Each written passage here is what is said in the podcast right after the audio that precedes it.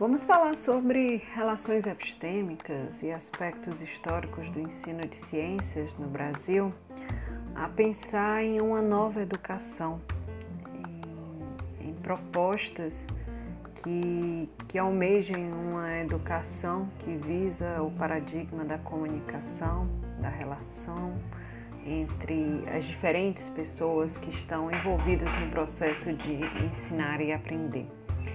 O ensino de ciências no Brasil, como um processo de construção humana, tem influência histórica de fatores políticos, sociais, econômicos e culturais que moldam a visão sobre a ciência e, consequentemente, a maneira como essa ciência será trabalhada na escola, ou seja, como será o seu ensino. Portanto, devemos atentar-se para as relações epistemológicas envolvidas nesse processo, bem como os aspectos históricos que abrangem a história da ciência. Quando relacionamos a história e filosofia das ciências com as didáticas das ciências, temos a história e filosofia das ciências no ensino de ciências, que tratamos essa interface como natureza da ciência. Com isso, é possível compreender a importância dessa área, o seu impacto em relação com a cidadania e a função e importância para os professores.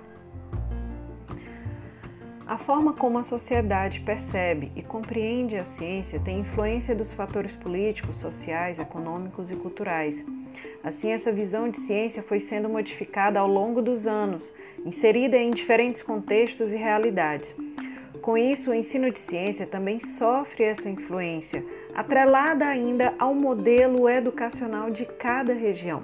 Porém, de forma geral, o ensino de ciência é caracterizado como conteudista ahistórico, dogmático, desinteressante, descontextualizado, tendo em vista que o projeto educacional vigente é positivista, disciplinar, fragmentado, reducionista, enciclopédico e o conhecimento é tido como pronto e acabado. Essa visão, embora generalista, tem sido debatida desde a década de 1940 em alguns países.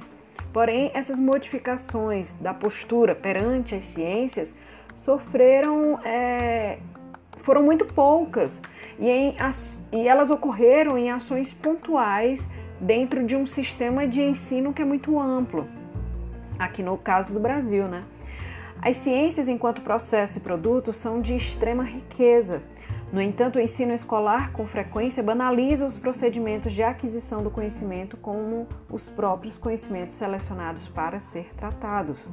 No ensino de ciência, muito pouco é trabalhado em termos de processos de investigação com vistas a fazer com que os estudantes percebam as características e procedimentos da pesquisa científica.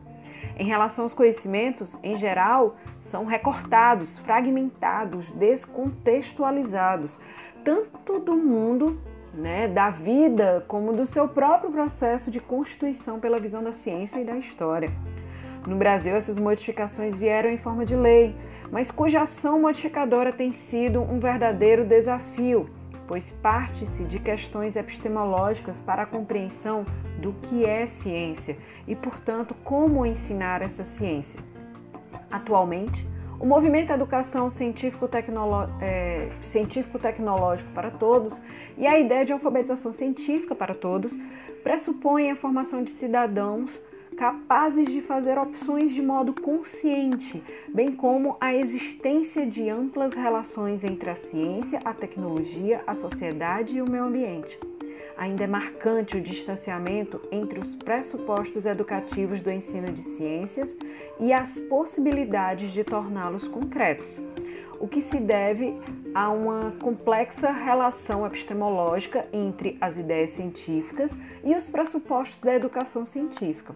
As dificuldades dos professores em romper com uma profunda concepção positivista de ciência e com uma concepção conservadora e autoritária de ensino-aprendizagem, como a acumulação de informações e de produtos da ciência, que seguem influenciando e orientando suas práticas educativa, educativas, as suas carências de formação geral, científica e pedagógica. As inadequações né, é, as condições objetivas de trabalho que encontram no exercício da profissão e há determinadas políticas educacionais fundamentadas em princípios contraditórios à formação crítica dos cidadãos. Sendo assim, a gente se questiona como essa ciência tem sido trabalhada, de que forma ela tem sido trabalhada. E aí, é, para discutir a natureza das ciências, é, alguns aspectos consensuais apresentam pontos que são bem comuns em diferentes autores que discutem essas questões, como o mito do método científico, a natureza criativa e imaginativa do conhecimento científico, a não é, observação neutra em relação à teoria, a ciência sendo mutável, dinâmica e o caráter social do desenvolvimento científico. Tais aspectos apontados na natureza das ciências, quando estudados em sala de aula com auxílio de estudos de caso da história da ciência, de maneira explícita e reflexiva, permitem que uma visão mais autêntica do fazer científico possa ser construída. O nível de profundidade com que os tópicos podem ser tratados dependerá do grau escolar trabalhado, bem como de conhecimentos prévios dos alunos.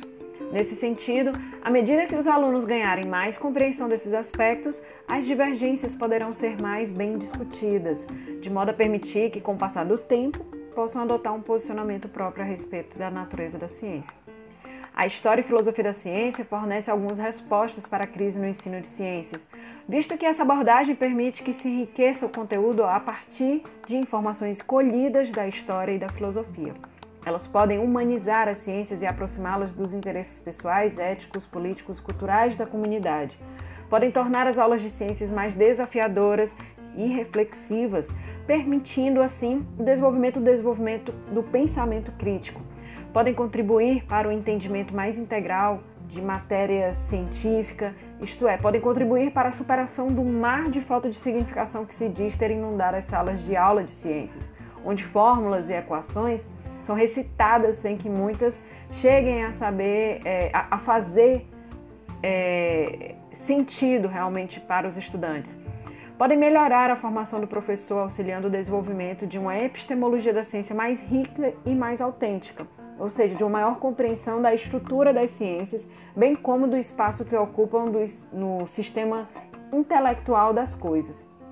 Os aspectos da natureza da ciência como possível solução para a crise no ensino de ciências, tem como objetivo ensinar os alunos de ciências o modo como o conhecimento científico é construído, fundando-se, para tanto, nos pontos em que há consenso entre epistemólogos da ciência. A história e filosofia da ciência é importante para uma maior compreensão da natureza do conhecimento científico, um melhor entendimento dos conceitos e teorias, uma compreensão dos obstáculos e possíveis dificuldades dos alunos e uma concepção das ciências coletivas e histórica e o entendimento das relações com a tecnologia, a cultura e a sociedade.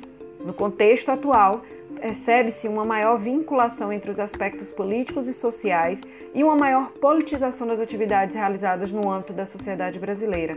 Assim, a ciência e o ensino de ciências deverão humanizar-se e assumir um caráter político e social, pois estas são atividades que podem possibilitar aos cidadãos novas formas de compreender a realidade, agir sobre ela e transformá-la.